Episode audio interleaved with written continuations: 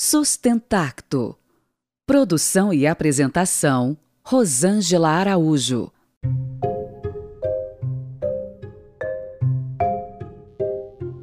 Olá, está começando agora mais um episódio de Sustentacto, um podcast que fala de design e sustentabilidade. No episódio de hoje, eu convidei a Bianca Schuller para conversar um pouquinho comigo sobre umas investigações que ela anda desenvolvendo a respeito do LinkedIn, essa rede social de profissionais do mundo inteiro. Enfim, cruzei com a Bianca em várias oportunidades, mas a que mais eu tenho carinho foi uma espécie de mentoria, uma troca de conselhos e informações em que eu e a Bianca tivemos a oportunidade de aprender uma com a outra. E foi aí que eu percebi que realmente essa garota está investigando com profundidade e com muita qualidade sobre esse ambiente digital que é o LinkedIn. Então, Bianca, seja muito bem-vinda. Por favor, se apresente. Diga aí quem é você na fila do pão, usando as suas palavras. Na fila do pão, provavelmente você é aquela buscando um sonho de doce de leite.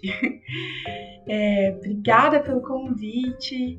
Fico muito agradecida de compartilhar esses momentos aqui com, com vocês. E hum, queria dizer também que eu, para quem ainda não me conhece, que eu sou uma designer de serviços, eu sou especializada em UX Research, eu, bom, eu sou apaixonada por gente, por, por, projetos centrados em seres humanos, e isso me faz querer gerar, gerar valor para a sociedade, sabe? Trazer impacto positivo através do coletivo. Acho que a verdade é que eu sou uma interna, eterna inconformada. Como designer de serviços, eu acabo vendo tudo através das lentes do design, meio que não tem escapatória para mim. Por isso eu acabo é, buscando usar essa abordagem para resgate da visibilidade de grupos sociais vulneráveis. Interessante, você já está colocando aí o seu, o seu como o público ideal, né? O público com quem você gosta de trabalhar ou para quem você gosta de desenvolver soluções, né, Bianca? E interessante lembrar que nem todo mundo que escuta o Sustentacto é designer ou entende o que é o trabalho de resolução de problemas aí com olhar sistêmico, usando diversas ferramentas. Se você quiser contar um pouquinho mais é, da tua experiência como designer, da sua jornada como pesquisadora, dar um pouquinho mais de detalhe para gente sobre a tua formação, isso ia ser bem legal. Claro, perfeito. É, como designer de serviços, eu busco resolver problemas complexos de organizações das mais variadas facetas, aí sempre tendo em mente a a infraestrutura, né, as ferramentas disponíveis, os processos e as pessoas envolvidas. É, o design acaba sendo uma forma de guiar esse, é, quase como gerenciar esse, esse projeto de forma mais holística, é, mais aberta e sempre, uh, como eu falei ali, centrado no ser humano que boa. Excelente, Bi. Então, como que você chegou no LinkedIn? Vamos, ao, vamos a essa cereja, direto para a cereja desse bolo. É, para quem não conhece ainda, LinkedIn.com é uma plataforma, uma rede social onde muitos empreendedores, profissionais trocam ali arquivos, textos curtos, é, se posicionam, mas sempre com essa perspectiva profissional, diferente do Facebook, diferente do Instagram, talvez, diferente um pouco do Twitter também. Bianca, conta pra gente como que você chegou por lá e o que é que você enxergou quando você chegou lá, né? Olha, eu acho que a minha história não é uma história incomum, na verdade. É, no começo da pandemia, né, março do ano passado, parece quase outra vida, não é mesmo? Mas março de 2020, é, bateu uma estabilidade profissional, porque o meu local de trabalho daquela ocasião começou a demitir como imagino que muitos de vocês aí passaram por situações semelhantes. É, então eu comecei a me mexer, né, ali, é, olhar para os meus contatos, para as minhas relações, um, mas a, as minhas relações estavam exaustas é, e eu não tinha mais a, a, possibilidade de daquele networking casual, do encontro no corredor, um café, esbarrar no, esbarrar no rolê, alguma coisa assim, pois estávamos todos em modo pandemia, em modo remoto, isolados. É, esse cenário me fez é, olhar para o LinkedIn. É, isso se tornou ainda mais, é, mais intenso na minha vida quando uh, eu fui efetivamente demitida ali em, abril do, de 2020, junto com uma onda de desespero do, do empresariado, né?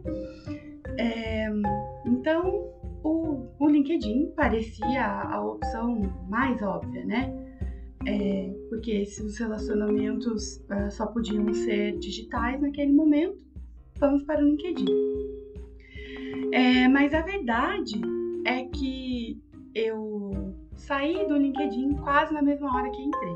Do mesmo jeito que eu entrei, eu saí porque me causou um grande estranhamento a forma como as pessoas se colocavam no LinkedIn, é, aquela vida corporativa cor-de-rosa, quando a gente estava vivendo ali o início de um momento muito complicado, que a gente nem sabia o quão complicado ia ser, é, uma vida muito diferente aqui fora, né, de, é, de trabalho remoto, tão complicado, muitas demissões acontecendo, é, e dentro do LinkedIn só uma vida cor-de-rosa, uma vida corporativa muito restrita, sem a menor diversidade, e isso me incomodou muito.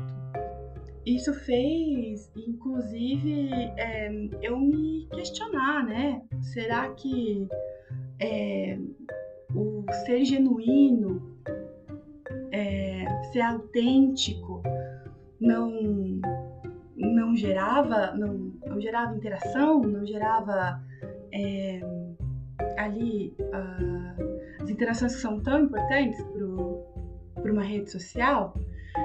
É, a gente vive num tempo em que se, se fala tanto sobre essa necessidade, sobre né, o quanto as empresas vêm abraçando o ser autêntico no momento é, da seleção e da contratação. Então, esse incômodo fez com que me levou ao movimento do bom velho textão. É, fui fazer uma, é, fui fazer um experimento.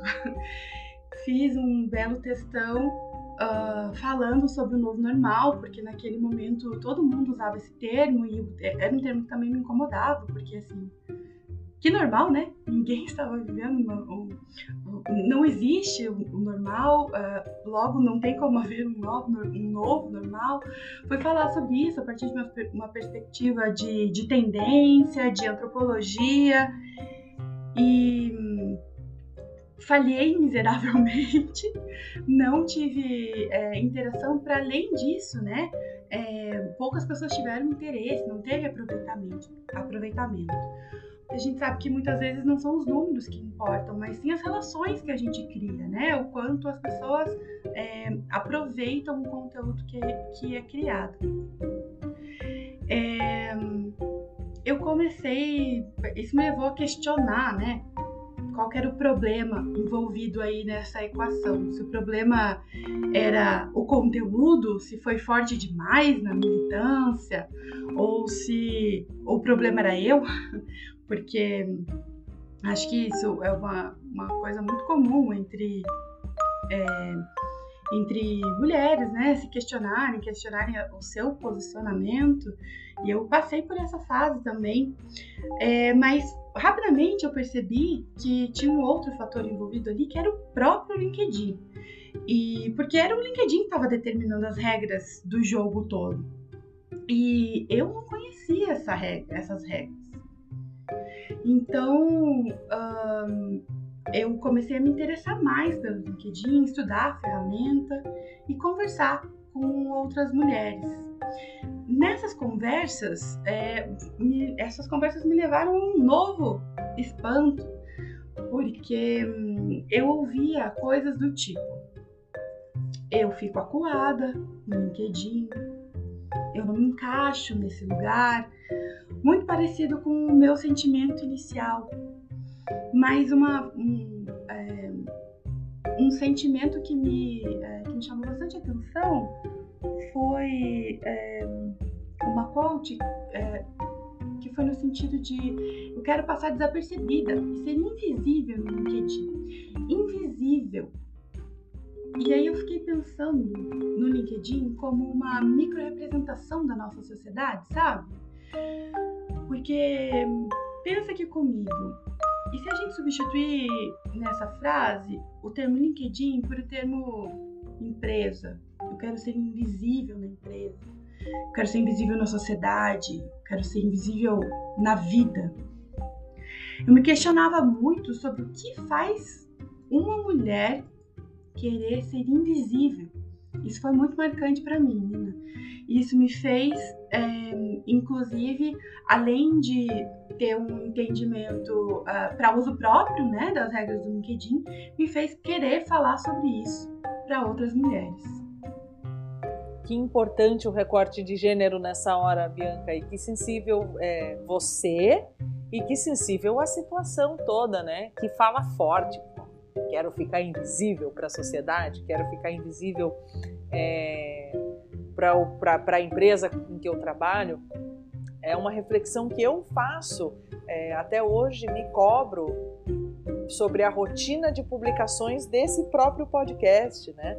Vejo outros podcasts que surgiram muito depois do que o meu e que tem uma rotina diária, semanal, quinzenal. Eu não consegui entrar nesse padrão. Eu não quero entrar nesse padrão. Eu quero realmente gravar áudios e entrevistas que tem uma relevância que não tem relação com o tempo, com esse tipo de, de, de rotina. Interessante você estar tá falando disso é, aqui pra gente, porque me, me faz é,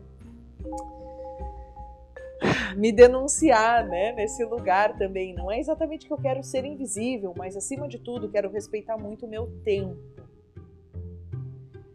tempo com que eu penso e quero discutir alguns temas, né? É, onde eu realmente quero buscar mais as discussões do que somente respostas. Muito bem, eu queria saber, Bi, é, o que, que você enxergou lá então, né? Por que, que você se interessou em falar do LinkedIn, é, o como você chegou eu já entendi, mas queria entender o, o, aonde que existe esse turning point, onde que, vira esse, onde que vira essa curva, em que momento você muda e fala, não, peraí, eu vou pegar esse cavalo pela rédea e eu vou aprender a dominar isso aqui e, e vou usufruir disso com, com bastante consciência, né? Então, vou adorar ouvir de você esse relato. Primeiro, muito bonita essa sua reflexão a respeito do tempo, né? Como a gente vive sob o julgamento de algumas ferramentas que não que não permitem, não não deixam a gente se permitir, né? Usufruir do nosso próprio tempo. É, acho bastante importante essa reflexão também. E para mim, o, o momento o momento de virada foi eu já estava flertando com o LinkedIn né?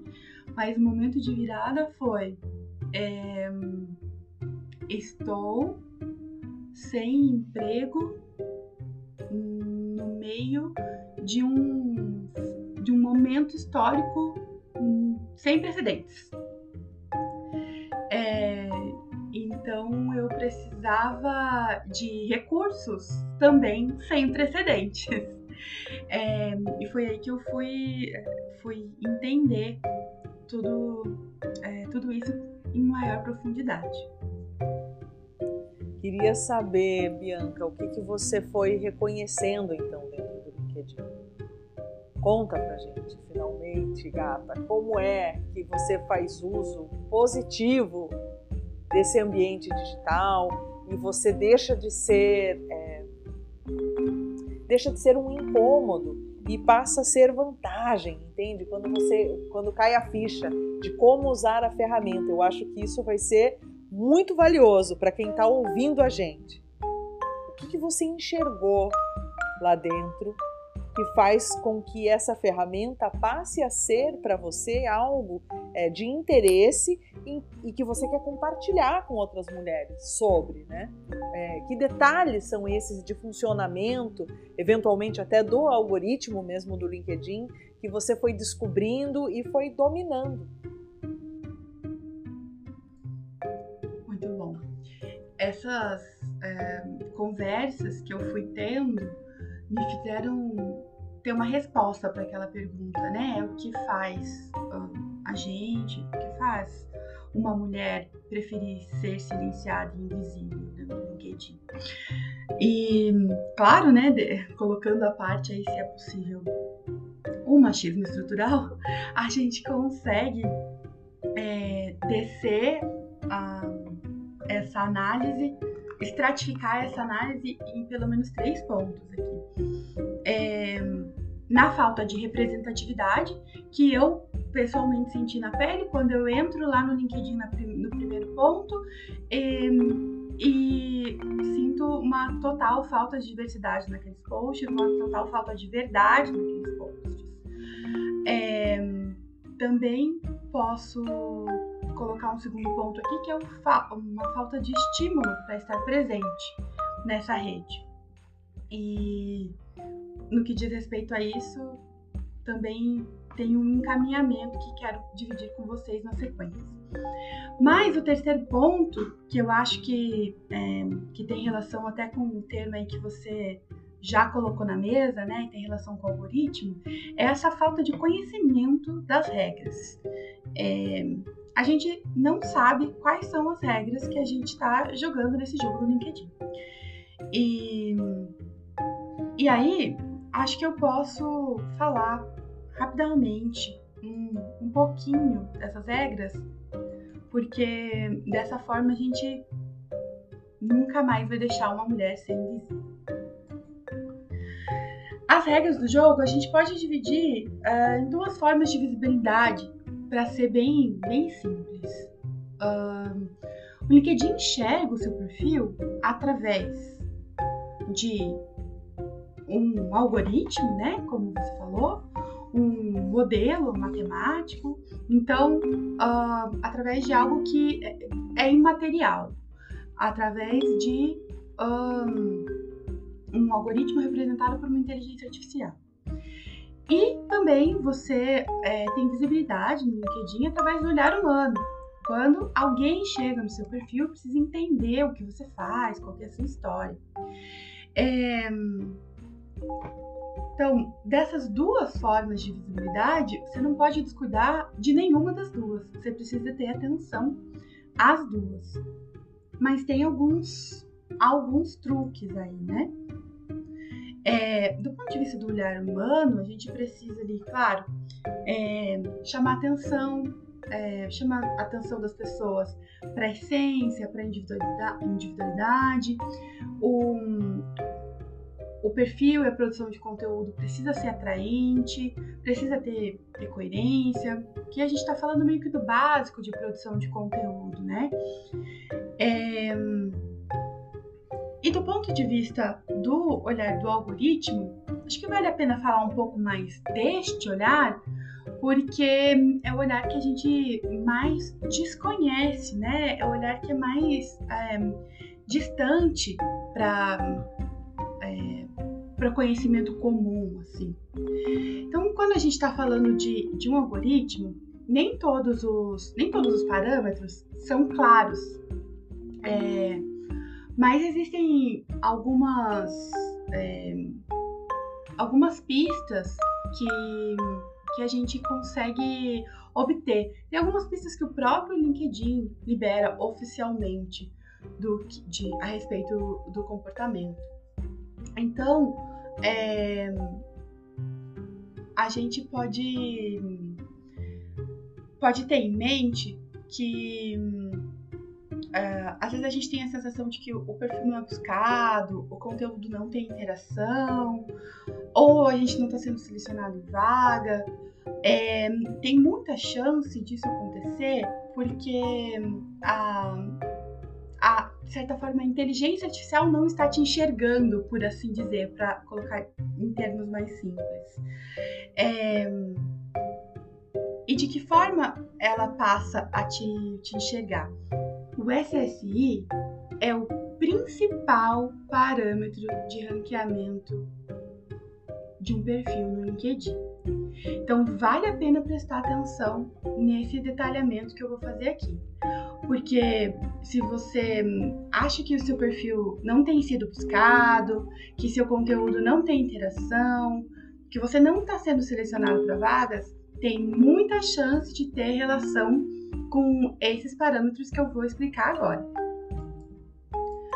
Então, o SSI você pode acessar através do estando logado, você acessa através de linkedin.com sales SSI e aí você tem um índice que vai de 0 a 100 composto de quatro pilares.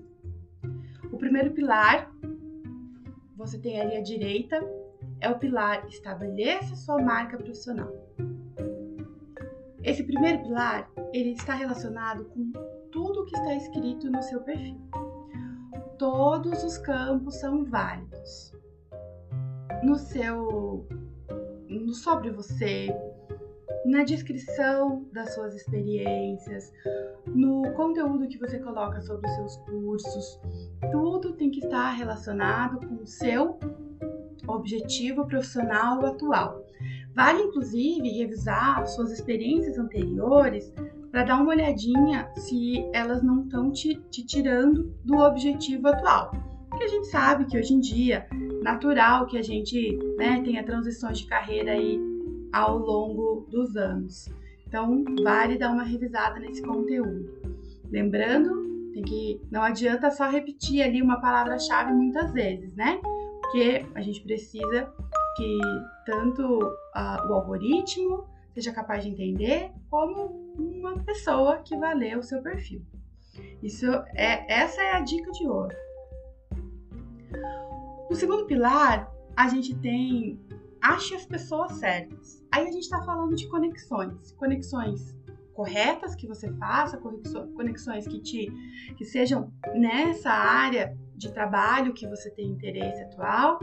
E aí, quando eu estou falando trabalho, é, pode ser um trabalho, né, um trabalho mais formal, pode ser é, um trabalho de consultoria, pode ser. Uh, você pode estar satisfeito com o seu trabalho atual, mas estar ativo no LinkedIn por conta de novas oportunidades, oportunidades de palestras, de falas, de expansão de carreira, de crescimento. É, então, saiba qual é o seu objetivo e seu objetivo de carreira e se conecte com as pessoas certas para manter esse parâmetro em dia. No terceiro pilar, a gente tem o tema de conteúdo, que o LinkedIn chama de engajamento com insights. Aqui conta conteúdos é, de publicação, uh, de publicação própria, comentários em outras publicações, isso também é muito saudável e é muito útil também para construir para construir conteúdo através da sua palavra-chave. Por último, a gente tem o pilar de relacionamento, né? O LinkedIn chama isso de construção de relacionamentos. É, aqui é válido uh, investir naquelas funcionalidades do parabéns por novas, é, novas contratações, é, interações no chat, não deixar ninguém sem resposta. Esse tipo de coisa é um investimento nesse quarto pilar. E aí a gente completa um, um bom entendimento inicial de como esse algoritmo age dentro do LinkedIn. Quanto critério, né? Quanta categoria, e às vezes a gente não pensa assim, que responder alguém vai melhorar o nosso ranking, vai melhorar a visibilidade do nosso perfil, vai fazer com que mais pessoas interessantes acabem convergindo para o nosso perfil. E parece que é um pouco essa organização, né, Bi? É, ao contemplar esses quatro fatores, a visibilidade aumenta. É isso? É isso que você está querendo nos dizer? Isso. Um, cada um desses fatores, de acordo com, com a intensidade é, de interação que você tem com cada um desses fatores, você vai ganhando uma notinha. E é, essa sua notinha também tem relação com quantas pessoas na sua rede é, interagiram com cada um desses fatores é, ao longo é, de um período que normalmente costuma ser contado semanalmente. E isso faz com que o LinkedIn te dê uma nota, né? Ele chama essa nota de SSI. E essa nota determina se você vai aparecer, por exemplo, na primeira página de uma busca ou na quinta. É, essa nota determina se a sua publicação vai aparecer para 100 pessoas ou para 500. É, essa nota é um dos principais fatores de determinação para esses exemplos que eu dei. Por isso, vale a pena ter essa nota em mente. Muito legal, Bi. Bom, isso funcionou para você? A pergunta que não quer calar. Assim, parece que, que você descobriu tudo isso e seria muito legal ouvir e encaminhar essa nossa conversa para o desfecho, né? O que, que aconteceu com você e com a visibilidade do teu perfil é, no momento em que você passou a dominar isso? Essas técnicas, é, essas informações, foi com bem mais consciência é, usar o teu tempo nessa plataforma, o que, que aconteceu e, e mais, né? O que, que você pretende a partir de agora com esse conhecimento?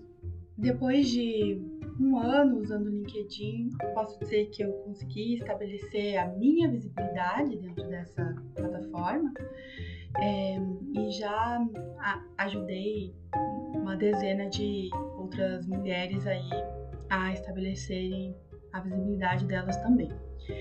É, para dar uns dados mais completos aqui, também já consegui me reposicionar através do LinkedIn. E mais do que isso, né? Acho que a gente também precisa é, pensar de forma um pouco mais é, aberta em que tipo de benefícios a gente pode atingir através do LinkedIn, né? Que é uma questão de construção. É, construção de marca mesmo, de, de que a gente pode oferecer é, para o mercado, do que a gente pode oferecer de enquanto quem nós somos e que conteúdo que a gente pode oferecer, é, relações que a gente pode construir. Já fui convidada para é, para uma série de falas a respeito tanto de LinkedIn, de facilitação, de pesquisa, é, que são áreas aí que, que estão no, uh, dentro do meu conhecimento. Então, o, o LinkedIn, posso dizer que é, não o LinkedIn específico, mas eu resgatar o, as rédeas da minha visibilidade é, me trouxe uma série de, de vantagens no último ano, certamente. E a partir disso, é, eu me sinto na responsabilidade de levar isso para outras mulheres, porque essa questão das regras, principalmente das regras do, do algoritmo, é, não estão disponíveis em qualquer lugar, não estão mastigadas e elas não são simples de entender. É, o que levam sempre a gente a, a pensar que o problema é a gente. Então, eu quero desmistificar isso é, e por isso eu tenho, é, tenho me proposto a dar mentorias a esse respeito. Ah, fala mais pra gente. Conta, conta. Eu queria saber, você uma vez é, me contou que graças a essa, essa nova forma de, de você mesma lidar e usar a plataforma acabou repercutindo profissionalmente para você. Então queria ouvir, queria que você sim contasse para a gente como foi essa cena em que finalmente alguém encontra, ou não finalmente, mas poxa, a pessoa certa encontra o seu perfil, te contrata, não tenho certeza se foi mesmo pelo LinkedIn, tomara que sim, é, porque tudo isso vai fazer ainda mais sentido. E aí contar assim um pouquinho mais de spoiler da tua mentoria e dizer finalmente onde que as pessoas te encontram para contratar a sua mentoria, querida, porque eu pessoalmente recomendo. Lembro do dia que você chegou falando para mim: "Nossa, Nina, sua nota está alta no LinkedIn". Eu fiquei tipo, Hã? babando assim, sem entender direito é, todo esse teu domínio, né? Então recomendo muito a profissionais que querem essa essa marcação de presença nesse ambiente profissional com certeza acho que vale a pena conversar com a Bianca. Então, duas, duas coisas que eu ainda quero que você fale. Uma, a sua. É, é, o fim, aquela, aquele retorno triunfal assim da jornada da sua heroína, o momento em que você se reconecta com você mesma, assume um perfil super genuíno seu e alguém reconhece isso e te chama para trabalhar. E onde é que está você no LinkedIn para que mais mulheres e mais pessoas cheguem até você, Bianca? pois muito bem. É, a minha, minha grande conquista no LinkedIn, acho que a, a, conquista é diária, né? Porque é todo dia que a gente precisa colocar a cara no sol. É, mas, no que diz respeito à empregabilidade, é, foi sim, eu fui contratada através do LinkedIn. É, eu, uma conexão que eu criei no LinkedIn, nunca vi a pessoa na vida. É, eu fiz umas trocas profissionais com essa pessoa, enviei umas referências e essa pessoa me indicou é, pro trabalho que seguiu aquela demissão que eu contei para vocês. E a respeito é, da mentoria, quem tiver interesse me encontra, é claro, no LinkedIn, não é mesmo? Podem me encontrar no LinkedIn barra in barra Bianca Schuller, que é S-C-H-U-L-E-R. E eu tô aberta para novas conexões ali.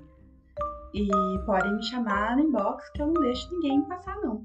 Além disso, quem tiver interesse em começar a escrever é, como eu falei para vocês, uma das coisas que eu mapeei foi uh, a falta de incentivo é, e acolhimento na hora da escrita, né? Essa questão da falta do estímulo para estar presente na rede.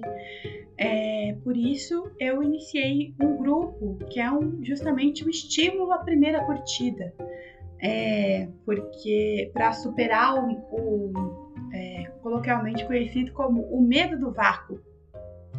Esse grupo é, ficou conhecido como biscoito corporativo, porque é assim que eu brinco, como é, brinco aí com, essa, com essas interações no LinkedIn, porque às vezes a gente só quer que alguém olhe pra gente. É, a gente não quer só comida, né? Muito bem, Bianca Schuller, muito obrigada, querida. Quero abrir mais uma vez o espaço para que você se despeça, deixe aí suas últimas palavras.